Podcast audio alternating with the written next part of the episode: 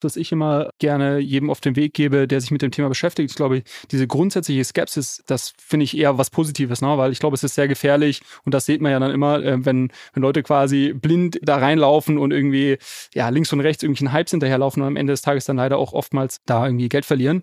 Ich würde nur trotz aller Skepsis quasi nicht die Augen verschließen vor dieser Technologie, die dahinter steht. Also Blockchain und Smart Contract Plattformen sind meiner Meinung nach sehr revolutionäre Technologien und vielleicht sich lieber ein bisschen damit beschäftigen.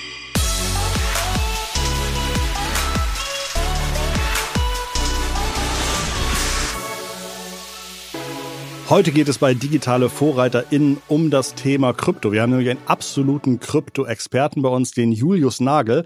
Und ich weiß nicht, ob ihr es in den letzten Folgen oder überhaupt bei Digitale VorreiterInnen mal mitbekommen habt. Ich bin immer ein kleines wenig, ein, ein klein wenig kritisch, wenn es um Krypto, um Bitcoin ähm, und sehr hypige NFT-Themen gibt. Ähm, ich bekomme nochmal ganz tollen Krypto-Input, unter anderem zuletzt von Theo Pham oder auch von dem äh, Thor Nguyen von der Jung von Matt Nerd GmbH. Aber ja, am Ende des Tages ist, ist das für mich immer noch ein sehr, sehr neues Thema und ich habe mal wieder all meine Fragen, all meine aktuellen Themen gebündelt und hoffe, dass Julius sich nicht zu schade ist, da ein bisschen drauf einzugehen. Ich glaube, Julius hat schon ganz, ganz viel erlebt, was das Thema Krypto angeht und äh, wird so ein paar Geschichten erzählen von dem, was ihm alles so vorgekommen ist. Ähm, Julius hat selber einen sehr erfolgreichen Podcast, dazu wird er erzählen. Und ja, bevor ich jetzt irgendwie alles über Julius erzähle, würde ich mal sagen, holen wir dazu. Hallo Julius, schön, dass du bei Digitale VorreiterInnen mit dabei bist. Hey Christoph, äh, ja, danke, dass ihr mich äh, da habt und ich freue mich sehr und ich hoffe natürlich, deine Fragen so ein bisschen beantworten zu können und ähm, ja, vielleicht meine Perspektive so ein bisschen ähm, da, da reinzubringen und ähm, vielleicht schaffe ich es ja, dass du auch das ein oder andere Thema ein äh, bisschen, bisschen weniger kritisch siehst. Ja, das, äh, das werden wir sehen. Wenn ich das höre, dann denke ich schon wieder an irgendwelche Affiliate-Umsätze, die du vielleicht einstreichen möchtest. Aber ich fürchte, das hast du gar nicht nötig, denn äh, dein offizieller Berufstitel ist, glaube ich, Investor oder auch Krypto-Investor. Ähm, du hast, glaube ich, vor neun Jahren schon mit dem Thema angefangen. Das war vor den ersten Riesen-Spikes, die irgendwie drei, vier Jahre später kamen. Ähm, wie bist du zum Thema Krypto gekommen? Ja, genau. Also ich bin also so ein bisschen aus zwei Richtungen dazu gekommen. Zum einen hatte ich 2012 ein paar Mal über äh, Bitcoin gelesen und hatte einfach irgendwie Neugierde. Ähm, mich, mich hat das Thema interessiert. Ich habe zu der Zeit VWL studiert und ähm, damals war natürlich Bitcoin sehr stark in diesen, ähm, sag ich mal, alternativen Währungen, wurde sehr stark aus, aus, aus dem Blickwinkel ähm, diskutiert. Und deshalb fand ich das spannend und gleichzeitig hatte ich dann auch die Möglichkeit, an der ähm, Uni eine Hausarbeit darüber zu schreiben. Und das war für mich dann so, ähm, ja, da bin ich dann endgültig dem Thema verfallen, weil es mich fasziniert hat. Vielleicht nochmal kurz äh, zum Recap damals. Es war ja nach der äh, Finanzkrise in den USA, als wir dann auch die, die Euro-Krise in Europa hatten und generell so ein bisschen damals schon das Thema diskutiert wurde. Ähm, Geldpolitik, ähm, niedrige Zinsen, es wurde sehr viel Geld gedruckt und ähm, da äh, war natürlich Bitcoin als irgendwie als digitale Alternative, ähm, die, äh, sage ich mal, eine endliche Menge hat, letztendlich irgendwie sehr spannend und hat mich fasziniert. Genau, und nach dieser Hausarbeit, ähm, ja, habe ich dann mich natürlich auch so ein bisschen damit beschäftigt, äh, wo kann man das kaufen, wo wird das irgendwie heute verwendet. Damals gab es noch sehr stark diesen Bezug äh, für, für, sag ich mal, Drogen im Darknet und so. Also alles Themen, die ja heute so ein bisschen aus der medialen ähm, Berichterstattung ähm, gewichen sind. Und habe dann auch gesehen, dass man auf unterschiedlichen Börsen traden kann und es da teilweise also total ineffiziente Märkte waren. Ne? Also du konntest irgendwie äh, hier kaufen, teilweise im Ausland auf Börsen verkaufen und hattest da teilweise Spannen von 10 bis 20 Prozent. Ähm, so und das waren alles so Dinge, die mich dann da ähm, ja, da auch tiefer reingebracht haben. Aber ursprünglich war es wirklich so dieser Gedanke äh, von, von dem Bitcoin. Ähm, habe das Paper damals gelesen, das hat mich sehr fasziniert. Hast du dein Studium noch fertig gemacht? Ja, ich habe das Studium fertig gemacht. Ähm, und bin dann aber während dem Studium, das war glaube ich für mich so wirklich der, der, der spannendste Schritt in dem, in dem ganzen Space, bin dann während dem Studium auf das Ethereum White Paper ähm, aufmerksam geworden. Äh, der, einer der Gründer, Vitalik äh, Buterin, hatte das auf einer Bitcoin-Konferenz in Miami präsentiert und ich bin, ähm, danke an den YouTube-Algorithmus an dieser Stelle, auf dieses Video irgendwie aufmerksam geworden und ähm, hatte mir das angeschaut und war zu der Zeit in der glücklichen Position, dass ich mich eben kurz zuvor sehr intensiv mit Bitcoin beschäftigt hatte Und ähm, bei mir hat das relativ schnell Klick gemacht ähm, und ich habe dieses Ethereum-Konzept verstanden, würde ich mal so sagen. Ähm, wenn man dann heute darüber spricht, ist das vielleicht nicht mehr ganz so nachvollziehbar, aber zu dem Zeitpunkt war Bitcoin gleichzusetzen mit dem Thema Blockchain. Also es gab nicht viel anderes. Und dann kamen eben diese Ethereum-Leute um die Ecke und haben gesagt, okay, ähm, wir bauen jetzt mal was ganz anderes, eine Smart Contract-Plattform und man kann irgendwie NFTs machen und man kann DAOs machen, also alles Themen, die wir jetzt heute ähm, schon sehen, die aber damals irgendwie noch sehr weit weg waren und ähm, deshalb auch dann eher so die Diskussion war, okay, für was brauchen wir das? Und wir haben doch Bitcoin und eigentlich ist ja alles gut. Und ähm, ja, während meinem Studium hat man ja, ähm, während dem Studium hat man ja Gott sei Dank ein bisschen Zeit und ich habe dann einfach sehr, sehr viel Zeit damit verbracht, mich da reinzuarbeiten, ähm, habe dort sehr viel Community-Arbeit geleistet und ähm, das war für mich dann ja so endgültig der Schritt, wo ich, glaube ich, ähm, ähm, ja, noch mehr Zeit einfach da verbracht habe und wurde dann auch glücklicherweise durch die Foundation in, in Ether bezahlt damals. Ja, ich glaube, du hast irgendwie äh, Texte geschrieben oder beim Support geholfen oder Text übersetzt und hast dann dafür Coins geschenkt bekommen. Auch das, ja genau. Aber auch das äh, viel später erst. Also ich habe 2014 okay. eigentlich einen Großteil meiner, meiner Arbeit in Anführungszeichen geleistet. Mhm. Und ähm, die hatten dann den Token Sale auch 2014. Und im Sommer 2015 habe ich dann so aus dem Nichts, ich war im Urlaub, habe ich dann eine Skype-Nachricht bekommen von, äh, von jemandem von der Ethereum Foundation, äh, die dann mir dann gemeint hat, ja, wir würden dich gerne für deine Arbeit quasi entlohnen und äh, schick uns doch mal bitte deine Adresse. Und äh, ja, so und so viele Tokens sind das am Ende. Und das war dann, das war irgendwie, irgendwie ganz cool. Ich meine, das war zu dem Zeitpunkt jetzt nicht so viel wert, aber na, du, weiß nicht, ob du das kennst, aber wenn du nicht damit rechnest und dann kommt irgendwie was ähm, trotzdem als, als Dankeschön zurück, dann freut man sich doppelt. Ich kenne es andersrum. Ich kenne es immer, dass ich nichts rechne und dann äh, kriege ich Rechnungen irgendwie aus dem Nichts, wo ich irgendwie nicht damit rechne. Aber so ist natürlich auch schön, aber äh, kenne ich, kenn ich nicht persönlich. Ähm, ich glaube, damals so 2015 wird der Ether irgendwie was um 20, 30 Euro gewesen sein oder sowas. Nee, nee, unter einem, unter einem Dollar waren die. Unter einem ähm, Dollar? Ja, oh. genau, genau. Ähm, also die waren, der, der Pre-Sale war, glaube ich, bei 30 Cent damals okay. und das hat sich dann irgendwie relativ schnell bei so ein paar Dollar eingependelt und ist auch relativ lang auf dem, auf dem Niveau geblieben. Okay. Ähm, inzwischen gibt es wahnsinnig viele Kryptowährungen, Kryptogeschichten. Was war denn dein bestes Investment? Also wo hast du am meisten äh, das Wachstum mit, mit, mitreiten können? Das war wahrscheinlich dann wirklich e- Ethereum so, wenn man sich das anschaut von der, ich meine, das mit heute das zweitgrößte, die zweitgrößte Blockchain gemessen am, am irgendwie Wert nach Bitcoin wenn man jetzt Bitcoin mal ausklammert, weil es so ein bisschen ja eigentlich so ein, ein eigener Case ist, da können wir gleich nochmal zu sprechen, ähm, wenn man sich jetzt die Smart Contract Plattform anschaut und ähm, wie viel andere Produkte eigentlich auf Ethereum aufbauen, ist das meiner Meinung nach so mit Abstand das wichtigste Ökosystem eigentlich in dem ganzen, in dem ganzen Space. Und das ist schon, schon Wahnsinn, Wahnsinn zu sehen, wie das gewachsen ist über die Jahre, auch natürlich mit den ganzen Krisen, äh, die man mhm. zwischendrin hatte, mit den ganzen Scams und irgendwie Hacks und was es nicht alles gab über die Jahre ist das schon, schon Wahnsinn, wo das heute angekommen ist und auch ganz spannend zu, zu beobachten. Also über die Jahre ist eigentlich so meine, meine Conviction und meine Überzeugung davon, dass das auch in fünf Jahren, in zehn Jahren wirklich eine sehr, sehr relevante Technologieplattform sein wird, ist immer, immer stetig gewachsen. Also hättest du mich irgendwie 2016 gefragt, gibt es Ethereum in zehn Jahren noch? Ich habe eigentlich gesagt, hm, mal schauen. Kann auch sein, dass wir irgendwie, dass das ein cooles Experiment war, aber es wird nichts. Würdest du mich heute fragen, sage ich dir, ja, ganz sicher bin ich, bin ich sehr fest von überzeugt. Wenn du mal vergleichst, so typische fünf, sechs Leute, mit denen du vor sieben, acht Jahren über das Thema Blockchain gesprochen hast, das waren, glaube ich, sicherlich technisch begabte Leute oder sehr idealistische Leute oder Menschen, die da irgendwie die Use Cases zuerst gesehen haben. Ähm, nach meiner Wahrnehmung ist es heute eher so, dass es Menschen sind, die sagen, ich, ich glaube daran, weil ich einen möglichst großen Profit machen möchte im Ankauf und Verkauf. Ist das also siehst du das auch so oder sehe ich das nur, äh, sehe ich das nur so? Und es, glaubst du, es ist nur eine Phase, die dazugehört oder nervt es dich auch schon und das ist wirklich ein Problem im, im Kryptomarkt? Ähm, da würde ich dir grundsätzlich recht geben. Ich glaube, ich würde es ich noch ein bisschen differenzierter sehen, wenn ich mir jetzt die sechs bis acht Leute heute anschaue. Ich würde sagen, wahrscheinlich irgendwie, irgendwie die Hälfte oder wahrscheinlich mehr als die Hälfte denken so, wie du das gerade beschrieben hast. Es gibt aber auch wirklich mittlerweile ähm, wirklich sehr viele Leute, die in den, in den Bereich reingehen aus einer, weil sie es aus einer technischen Sicht sehr spannend finden, weil sie dort irgendwie als Gründer oder Gründerin Produkte bauen wollen. Ähm, oder vielleicht bei, bei Unternehmen arbeiten möchten, die irgendwie in dem Bereich aktiv sind.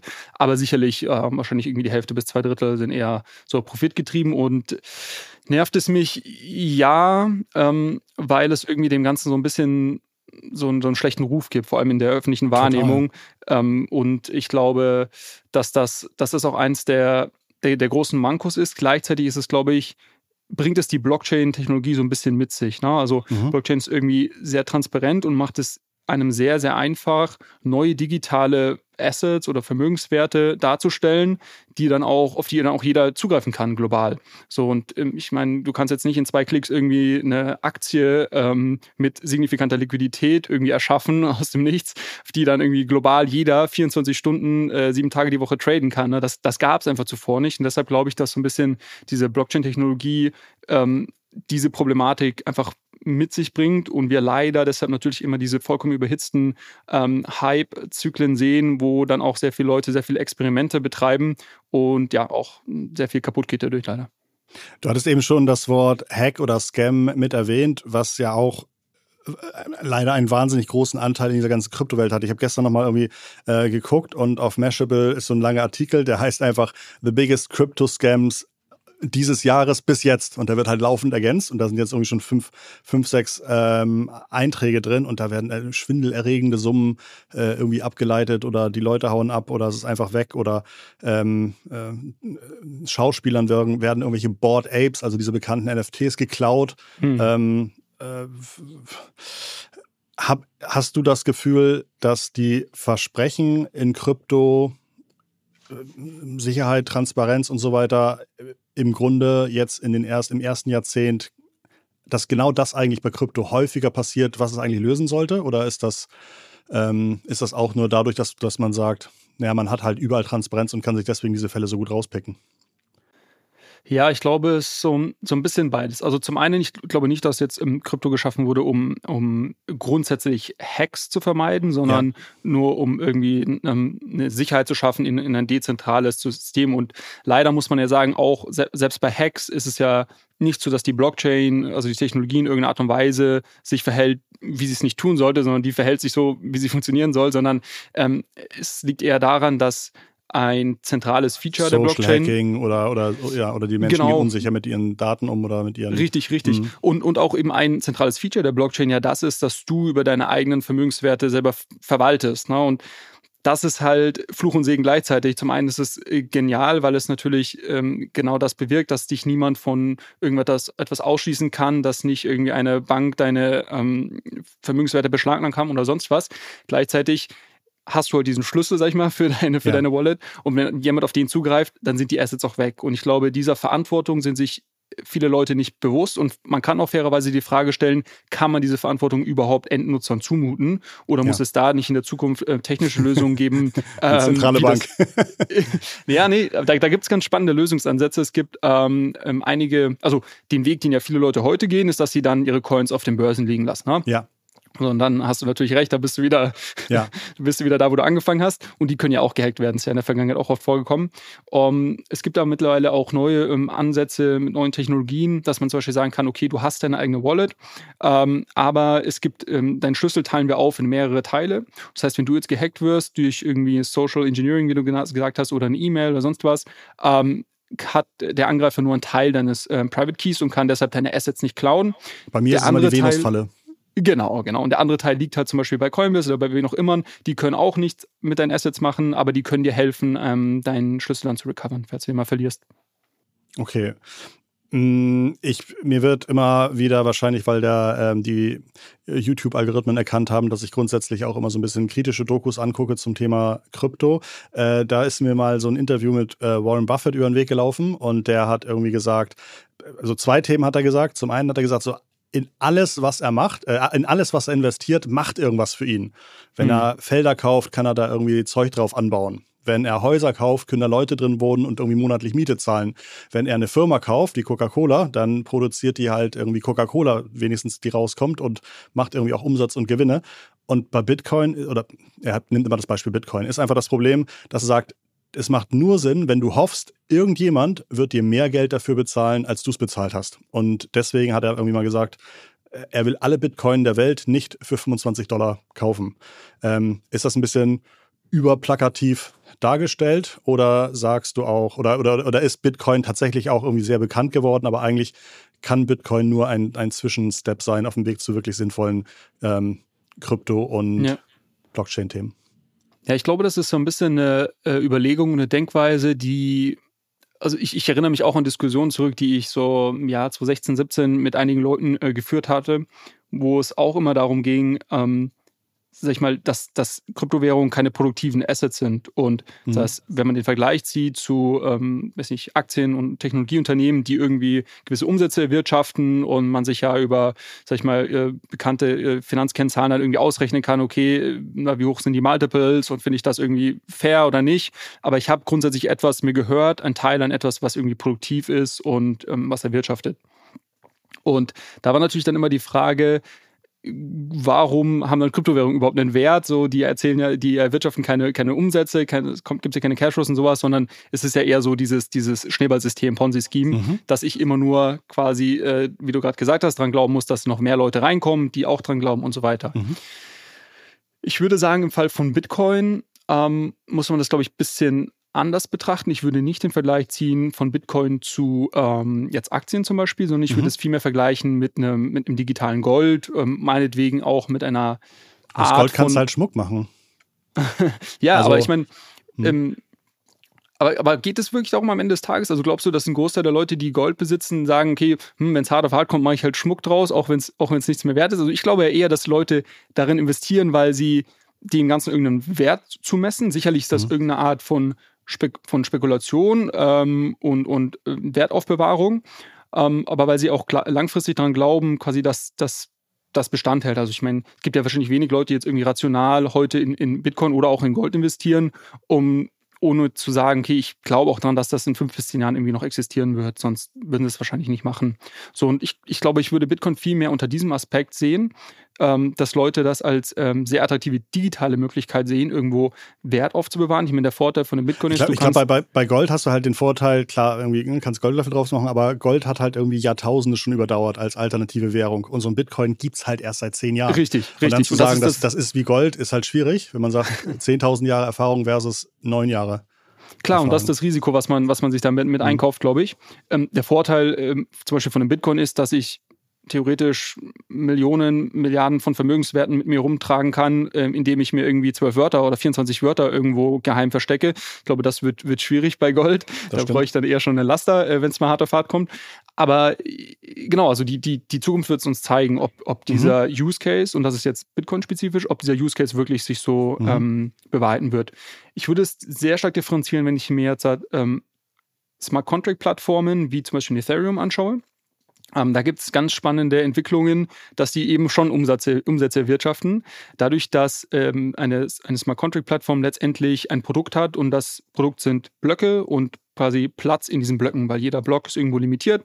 Und wenn ich jetzt meine Transaktion in einen Block reinbekommen möchte, zahle ich dafür Transaktionsgebühren. Ähm, und darüber erwirtschaften diese Plattformen auch Umsätze und die sind sehr, sehr signifikant. Und jetzt kann ich auch eigentlich dann hergehen und mir das anschauen und sagen, okay, ein, ein Ether zum Beispiel, den kann ich ab hoffentlich Ende dieses Jahres, äh, da gibt es ein großes Upgrade in der Ethereum-Welt, kann ich den dann auch staken. Das heißt, ich kann den irgendwo hinterlegen und dann verdient er für mich was. Also dann ist das ein produktives Asset und dann bist du viel mehr wieder in dieser Welt, wo du das auch vergleichen kannst mit, mit gewissen Aktien und sowas. Und ich glaube, wenn man ähm, Warren Buffett das vielleicht nochmal er erklären würde, würde er vielleicht über gewisse andere Kryptoassets auch, auch anders ähm, oder differenziert ja. nachdenken. Ich will also, ich, ich, ist wahrscheinlich auch jetzt irgendwie sinnlos, dass ich dir alles vorwerfe, was irgendwie der Bitcoin irgendwie doof macht, weil du, du hast ja nicht nur irgendwie Bitcoin-Ahnung, sondern dieser Markt ist ja unheimlich breit und Bitcoin ist wahrscheinlich nur für die meisten Menschen, wie du schon sagtest, wie in den ersten letzten Jahren, wir hängen ja irgendwie alle sieben Jahre wahrscheinlich hinter eurer Erfahrung, ähm, ist das für uns immer noch relativ synonym, beziehungsweise ist ja auch einfach die größte Kryptowährung mit der größten Marktkapitalisierung. Ähm, ich hatte in der Vorbereitung noch gesehen, kann, kannst du auch nichts für, aber ähm, um irgendwie Bitcoin laufen zu lassen, braucht so viel Strom wie für 36 Millionen Haushalte. Äh, das ja. ist schon eine Menge. Und irgendwie für eine Bitcoin-Transaktion braucht man so viel Strom wie für 1,5 Millionen Visa-Kreditkartentransaktionen. Das fand ich auch relativ traurig. Naja, aber ähm, kann man sowas durch irgendwelche Patches und Branches und, und Forks und so weiter dann noch rausbekommen? So, äh, diesen, Absolut. Diesen also das ah, ist zum Beispiel, wenn wir gleich mal bei dem Beispiel bleiben, also da gibt es die große Unterscheidung, ähm, in diesen dezentralen Systemen brauchst du immer irgendeine Art von Konsensmechanismus, dass am Ende des Tages, na, keiner kennt den anderen, man trotzdem irgendwie Einigkeit hat darüber, was denn jetzt äh, der Stand der Dinge ist in diesem Netzwerk. Und ähm, in Bitcoin ähm, wird es über einen sogenannten Proof-of-Work-Algorithmus ähm, gemacht. Das heißt, da gibt es eben diese Miner, wird vielleicht der ein oder andere schon mal gehört haben, die eben sehr rechenintensive Arbeit leisten, das leider so viel, so viel Strom verbraucht. Und das ist ja auch ein, mittlerweile einer der größten Kritikpunkte, fairerweise, muss man sagen. Und es gibt aber auch andere Konsensalgorithmen, einer, wie gesagt, oder der zweitgrößte ist eigentlich dieses Proof of Stake. Das ist das, was ich ähm, eben bezeichnet hatte, wo es wo man auch Arbeit leistet, aber nicht im Sinne von Rechenleistung, sondern ich hinterlege etwas, was irgendwie ökonomischen Wert hat. Und wenn ich jetzt ein, ja, ein Bad Actor bin und etwas, etwas falsch mache, dann verliere ich quasi diesen Wert. Und deshalb mhm. bin ich incentiviert, ist eigentlich so ein bisschen spieltheoretisch, bin ich incentiviert, das Richtige zu tun. Mhm. Und Ethereum zum Beispiel, äh, was ja die zweitgrößte Blockchain ist, ähm, macht jetzt ein Upgrade in diesem Jahr oder höchstwahrscheinlich noch in diesem Jahr von Proof of Work auf Proof of Stake, was dann auch den Energieverbrauch, da gibt es unterschiedliche Schätzungen, aber so 95 bis 99 Prozent reduzieren wird. So und wow. ähm, genau und und äh, das ist halt schon was, ähm, wo, wo man was man wo man glaube ich auch in der Öffentlichkeit drüber sprechen muss, wo man sagen muss, okay, es gibt auch Bestrebungen und Wege, sag ich mal, äh, dieses Manko der der ersten Generation von von Blockchains vielleicht auszubessern. Bei Bitcoin sehe ich ehrlicherweise nicht, dass sich das ändern ja. wird in Zukunft, einfach weil ein großer Teil des äh, Wertes, dem Leute Bitcoin zuschreiben, ist, dass es sich eigentlich nicht verändert und dass du quasi ein Protokoll hast und, und das auch in 100 Jahren und hoffentlich in 1000 Jahren ähm, auch noch so funktionieren wird, wie es heute funktioniert, um eben auch so ähm, ja, diesen, diesen Trust da rein zu bekommen. Aber diese eher, eher Technologieplattformen, wie jetzt in Ethereum und auch viele andere, die setzen heute schon alle auf Proof of Stake, weil sie eben das als ähm, ja, optimal oder besseres System und besseren Konsensalgorithmus ähm, sehen, mhm. das eben auch dieses, diesen Problem des, äh, dieses Problem des Energieverbrauchs löst. Du hast einen ganz tollen Podcast, da gibt es, glaube ich, jetzt irgendwie 10, 12 Folgen. Ähm, mhm. Der heißt Alles Coin, nichts muss.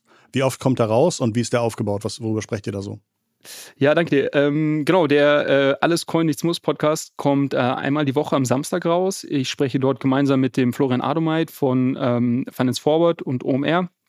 Und die Idee dahinter war auch so ein bisschen, dass es eigentlich einen Leuten die, die, den ganzen Krypto-Web3-Space so ein bisschen öffnen soll und, und auch erklären soll und jetzt weniger, wie du vorhin gesagt hast, aus irgendwie der Affiliate-Sicht, dass wir uns, dass wir da irgendwie die, die ähm, Projekte promoten, die wir selber super finden, sondern dass wir einfach ähm, das erklären wollen. Ich habe die feste Überzeugung, dass es sehr, sehr spannende ähm, Applikationen in der Kryptowelt gibt und dass das auch ein Technologietrend ist, der ähm, großen Einfluss in der Zukunft haben wird. Und mir ist es deshalb irgendwie auch ein persönliches Anliegen, sage ich mal, da den Leuten zu helfen, hinter die Kulissen zu schauen schauen und selber zu unterscheiden, okay, was ist Hype und was ist vielleicht, ähm, was ist Hype, was bleibt, so nennen wir das immer.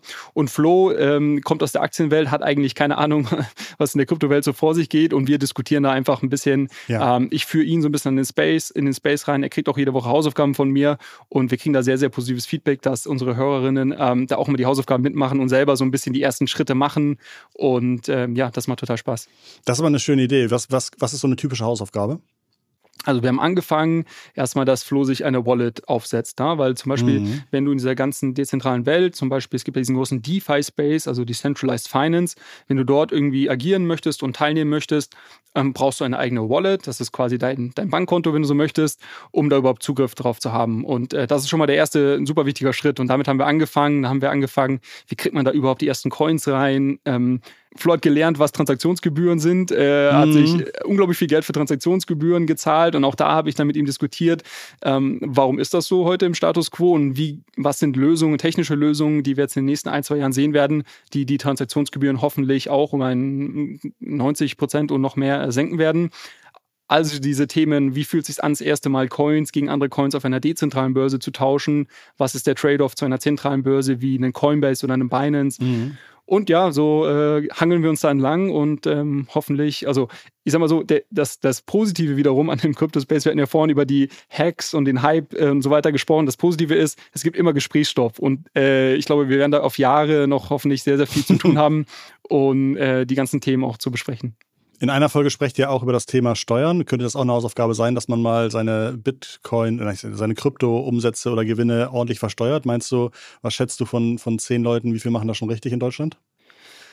Hui, ähm, wie viele machen das richtig? Wahrscheinlich irgendwie zwei bis drei von zehn, würde ich sagen. Mhm. Ähm, wie viele machen es gar nicht? Wahrscheinlich auch mhm. zwei bis drei. Und dann gibt es wahrscheinlich noch so irgendwie vier bis fünf, die es versuchen, aber dran scheitern, weil mhm. es einfach ähm, unglaublich schwierig ist, gerade wenn man wirklich ähm, viele unterschiedliche Blockchains nutzt, äh, wenn man viel in dieser DeFi-Welt unterwegs ist oder auch NFTs tradet, ist es relativ schwierig, zum einen die Daten richtig ähm, rauszubekommen aus der Blockchain, dass man dann auch eine Grundlage hat, um seine Steuern zu berechnen. Und zum anderen gibt es auch einfach ein, ein, großes Unwissen zum einen, was ich denn überhaupt zu versteuern habe. Und das ja. dritte Thema ist, es gibt auch sehr viel Graugebiete, wo man gar nicht weiß, wie habe ich es denn zu versteuern und ja. wo, wo wir jetzt darauf angewiesen sind, dass in den nächsten Jahren da ähm, wir noch mehr Informationen von den Finanzämtern bekommen, was denn überhaupt Sache ist. Das nächste Thema, ähm, das ich gelesen habe, war das Wort Moonbirds. Ihr habt auch über Moon, Moonbirds gesprochen. Was sind das? Äh, Moonbirds ist eine NFT-Kollektion, die so ein bisschen als, kannst du dir vorstellen, wie so ein, ein privater Club und quasi um Teil von diesem Club zu sein, äh, musst du einen NFT ähm, besitzen. Das ist quasi eine Eintrittskarte.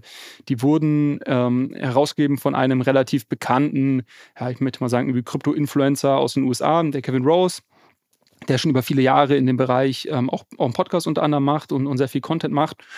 Und äh, die hatten wir damals, über die hatten wir gesprochen, weil die nach ihrem, nach ihrem Launch extrem explodiert sind im Preis und es ein, wirklich einen, einen unglaublichen Hype um das Thema rum gab. Es hat sich mittlerweile auch wieder ein bisschen, bisschen gelegt. Ähm, aber es ist eigentlich ganz spannend. Ähm, genau, zum einen gab es diesen Hype und zum anderen hatten wir eben so ein bisschen besprochen, ist es denn überhaupt sinnvoll oder warum sollte man dann vielleicht NFTs benutzen, irgendwie als ähm, Zugang zu gewissen sozialen Kreisen? Du hast erzählt, dass dein äh, Kollege im Podcast aus der Aktienwelt kommt und ich sehe auch immer wieder Menschen, die irgendwelche Bitcoin-Kurse mit Charttechnik versuchen zu deuten und zu sagen, so jetzt halt viermal nach oben äh, durchbrochen, das nächste Mal wird es 200 Prozent nach oben gehen und natürlich klappt das mal und dann wird gesagt, seht ihr, es klappt und dann siebenmal klappt es aber nicht. Ähm, glaubst du oder hast du Erfahrung, ob man Aktiencharttechnik auch auf Kryptokurse anwenden kann? Ah, ich glaube, die Frage ist ja erstmal, ist, ob die Aktiencharttechnik überhaupt für also Aktien glaube, funktioniert. Genau, also ich, ich glaube, also ist ja, glaube ich, nicht wissenschaftlich bewiesen. Das ist ja auch immer viel. Also ich ja. glaube, da gibt es immer Leute. Sieht so gut aus. Die genau, es schaut immer gut aus, macht Spaß und äh, es macht halt was her, wenn man da irgendwie sein YouTube-Video hochlädt. Äh, ich bin, ich verfolge das äh, tatsächlich nicht. Äh, ich ja, meine, okay. ist klar, es gibt immer wieder gewisse, gewisse Sachen, die irgendwie wiederkehrende Muster sind. Und es gibt auch so Weisheiten am Kryptomarkt, zum Beispiel, ähm, wenn wir jetzt hoffentlich mal wieder auch irgendwann in, in den nächsten ein bis zwei Jahren, wenn es mal wieder hochgeht, dann geht man davon aus, dass zuerst der Bitcoin den, den Markt äh, ähm, anführt, dann irgendwie Ether hinterherkommt und dann die ganzen Altcoins und irgendwie weiteren Coins hinterherziehen. Also da gibt es schon so gewisse Weisheiten, an denen man sich ähm, entlanghangelt. Ich würde es viel mehr unter, aus einer Sicht, also als, als Investor würde ich es viel mehr aus einer Sicht sehen, glaube ich an diese Technologien, mhm. bin ich bereit, irgendwie auch langfristig zu investieren, weil das ist, glaube ich, immer noch zu einem sehr, sehr frühen Zeitpunkt ähm, grundsätzlich von der technologischen Entwicklung. Ähm, und habe ich da auch wirklich nur so viel drin, dass ich auch bereit bin, wenn es irgendwie mal 50, 60, 70, 80 Prozent runtergeht, dass ich das irgendwie halten kann und dann nicht in Panik gerate. Ich glaube, diese Fragen sind viel wichtiger als quasi, äh, gibt es jetzt irgendwie das dritte Mal hoch und dann einmal runter hintereinander in einer Woche. Ja, ich glaube, daraus wird man jetzt nicht viel ähm, Mehrwert rausziehen. Was ist ein Kryptowahl? Ein Kryptowahl äh, ist äh, ein Investor oder eine Investorengruppe, die relativ viele ähm, Coins halten das kommt so ein bisschen daher, da zum einen, wenn ich mir jetzt anschaue, bei Ether oder auch bei Bitcoin natürlich die Preise früher ähm, viel, viel niedriger waren und ähm, ähm, Personen oder Investoren, die jetzt über die vielen Jahre gehalten haben, natürlich dann heute einen, einen signifikanten Anteil von, der, von allen Coins besitzen und dementsprechend man die als, als Wahl bezeichnet, weil die halt ein, ein Schwergewicht sind im Markt und ähm, wenn die kaufen oder vor allem verkaufen, dann natürlich auch den Markt ähm, enorm beeinflussen können. Und ähm, ist ganz spannend zu beobachten. Also manche Leute nutzen auch das als Indikator, sag ich mal, als, als Smart Money, wenn jetzt die Wale kaufen oder verkaufen, um dann ihre, ihr eigenes Handeln danach auszurichten. Weiß ich auch nicht, ob das so ähm, sinnvoll ist, ob jetzt die Leute, die irgendwie äh, Bitcoin vor zehn Jahren gemeint haben, ob die jetzt halt die besten sind, um das makroökonomische Umfeld heute zu deuten, ähm, würde ja. ich mal auch ein Fragezeichen eher dahinter setzen. Kennst du persönlich so einen Wahl? Ähm, ja, wahrscheinlich schon. Ich habe äh, irgendwann mal einen Edelmetallhändler beraten und der hat irgendwie auch in seinem Kundenkreis ein Kryptoval äh, und der hat dann den Auftrag bekommen, den weltgrößten Goldnugget für ihn zu kaufen. Und das hat er irgendwie auch gemacht und der liegt jetzt irgendwie in seinem eigenen äh, Panic Room in seinem Haus in den Bergen oder sowas. Aber ja, sehr verrückt. Okay, verstehe. Was gibt's sonst noch für ganz aktuelle Themen, wo du sagst, das würde ich den Hörern und Hörer, den Hörern und Hörerinnen gerne noch mitgeben? Da sollten sie mal drüber nachdenken, ob sie das vielleicht ähm, ähm, considern bei irgendwelchen Investitionsentscheidungen. Was sollte mhm. ich da gerade wissen? Genau, also ich glaube, ähm, ein Thema, was ich vorhin schon kurz angeschnitten hatte, was meiner Meinung nach somit das bedeutendste ähm, Event auf jeden Fall dieses Jahr in der, in der Kryptowelt sein wird, ist dieses Upgrade von Ethereum. Ich glaube, das ist, ähm, man, das wird immer als Merge bezeichnet, ähm, also mhm. zu, eine Zusammenführung von zwei, von zwei Blockchains. Ähm, also wenn man das mal googelt oder sich damit ein bisschen beschäftigen möchte, ist, glaube ich, sehr, sehr spannend, weil es ähm, wirklich ein Thema ist, was jetzt schon viele Jahre geplant wurde und auch immer mal wieder leider rausgeschoben wurde, aber was wirklich die Ethereum-Blockchain Blockchain nochmal auf, aufs nächste Level hochbringt. Ähm, ein weiteres Thema, was sehr spannend ist, wenn man über Skalierung spricht, weil eines der Probleme, die wir heute sehen, ist, dass Blockchain nicht skalierbar genug sind. Da gibt es immer die Vergleiche quasi, Visa macht so und so viele Transaktionen pro Sekunde und irgendwie Ethereum macht nur so und so viel und ja, wie, wie, wie soll das jemals äh, dorthin kommen? Ähm, das, das ganze Thema Layer 2 ähm, Skalierung ist sehr, sehr spannend, ist etwas, was gerade jetzt wirklich in den Startlöchern steht, wo wir, glaube ich, in den nächsten Jahren sehr, sehr viel Innovation sehen werden. Da geht es darum, dass man quasi eine weitere Schicht einzieht, die dann ähm, skalierbarer ist, die aber auf die ähm, Sicherheit von der, von, dem, äh, von der Schicht darüber, also von dem Ethereum-Netzwerk dann zurückgreifen kann. Und ähm, ja, ich glaube, das sind zwei Themen, die, von denen ich persönlich sehr, sehr viel halte und ähm, wo ich auch sehr bullisch bin grundsätzlich. Wo ist der Underground gerade? Was sind so Themen, die vielleicht erst in vier, fünf, sechs Jahren am Markt ankommen oder bei den äh, kleinen ich glaube, Investoren? Äh, ich weiß nicht, ob es jetzt schon Underground, genau, aber mhm. ich glaube, ein Thema, was über das vielleicht nicht, noch nicht so viele Leute nachdenken, ist das Thema zum Beispiel modularer Blockchain-Stack. Ähm, das heißt, man kennt das ja zum Beispiel aus der Industrie. Äh, ein Autobauer, der fertigt jetzt auch nicht alles selber an, sondern hat seine Zuliefererkette und ähm, jeder spezialisiert sich auf seinen Teil. Und dann gibt es irgendwie einen, der spezialisiert sich am Ende des Tages eigentlich nur auf die, auf die Zusammensetzung von den ganzen Teilen. Und in einer Blockchain ist es heute so, da gibt es unterschiedliche Aufgaben und ähm, Status quo gibt es eigentlich so diese äh, Monolithen, das heißt, die machen alles. Also Blockchains heute, die machen alles, äh, alle von diesen Aufgaben. Und es gibt jetzt aber gewisse Architekturen, die gerade entwickelt werden und die wir, glaube ich, auch in den nächsten Jahren erst dann größer ähm, sehen werden, wo es viel mehr um modularen Blockchain-Stack gibt. Das heißt, unterschiedliche Aufgaben werden von unterschiedlichen Technologieplattformen ähm, gelöst und äh, das Ganze in Summe ist dadurch dann auch nochmal eben skalierbarer, sicherer und äh, kosteneffizienter das ist, glaube ich, so ein, so ein Thema, was sehr, sehr spannend ist. Klasse. Zum Abschied habe ich noch so ein paar kurze Fragen, wo ich mal hoffe, dass du die irgendwie mit Ja oder Nein oder mit einem Wort beantworten kannst. ähm, werden vielleicht auch Fragen dabei sein, wo du sagst, möchte ich nichts zu sagen, das darfst du auch sagen. Also wirst du okay. das schon merken. Ähm, ist Bitcoin in zehn Jahren noch so relevant wie heute? Ja. Ist ein Board Ape, das sind diese NFTs, ähm, in zehn Jahren noch relevant viel wert? Nein werden wir in fünf Jahren sagen, verrückt, dieses Krypto hat wirklich einen life-changing Impact auf Milliarden Menschen gehabt, außer dass sie spekulieren? In zehn Jahren, fünf Jahren noch nicht. Mhm. Was ist dein Lieblings-Use-Case im Krypto, außer kaufen und gewinnen, verkaufen? Ähm, internationaler Zahlungsverkehr. Sind alle Krypto-Influencer auch Euromillionäre? Nein. Bist du Euromillionär? Kein Kommentar. nee, ich glaube, vielleicht, vielleicht grundsätzlich so, das, was ich immer ähm, gerne jedem auf den, mit, auf den Weg gebe, der sich mit dem Thema beschäftigt, ist, mhm. glaube ich, diese grundsätzliche Skepsis, ähm, das finde ich eher was Positives, ne? weil ich glaube, mhm. es ist sehr gefährlich und das sieht man ja dann immer, äh, wenn, wenn Leute quasi blind äh, da reinlaufen und irgendwie ja, links und rechts irgendwelchen Hypes hinterherlaufen und am Ende des Tages dann leider auch oftmals ähm, da irgendwie Geld verlieren. Ich, ich würde nur trotz aller Skepsis quasi nicht die Augen verschließen vor dieser Technologie, die dahinter steht. Also Blockchain und Smart Contract Plattformen sind meiner Meinung nach sehr revolutionäre Technologien und vielleicht sich lieber ein bisschen damit beschäftigen, lieber vielleicht sogar mal trauen, ein bisschen mehr auf die technische Seite zu schauen und jetzt nicht irgendwie dem letzten, dem tausendsten NFT-Projekt hinterherlaufen, weil da bin ich vollkommen bei dir. So, das braucht am Ende des Tages dann auch niemand mehr und von denen werden auch nur ein kleiner Bruchteil überleben über die Jahre. Ähm, aber ich glaube, dass die äh, Technologie überleben wird und dass die sehr, sehr relevant wird in Zukunft. Da kann ich auf jeden Fall mit dem Kopf nicken, denn das ist eine Darstellung oder eine Zusammenfassung, die ich so auch sehr, äh, sehr logisch finde. Vielen Dank. Das war Digitale VorreiterInnen diese Woche mit Julius Nagel. Julius ist großer Krypto-Experte, das habt ihr jetzt erfahren. Sein Podcast Alles Coin, Nichts Muss findet ihr im Internet, äh, nicht auf der Blockchain, sondern im ganz normalen äh, www. Ähm, und Digitale Vorderin ist dein Podcast zur Digitalisierung von Vodafone. Ich freue mich, dass du zugehört hast. Wir haben ganz, ganz tolle Folgen. Wir haben nächste Woche Montag wieder die nächste tolle Folge. Wir haben ganz viele Folgen im Archiv, durch die du durch mal durchklicken solltest. Insofern danke dir fürs Zuhören und danke dir, Julius, nochmal ganz herzlich für deine bereitwillige Art, mir Auskunft zu geben. Na klar, danke dir für die Fragen. Ich würde sagen, wir verbleiben mit ganz lieben digitalen Grüßen von Julius und von Christoph. Macht's gut, ciao, ciao.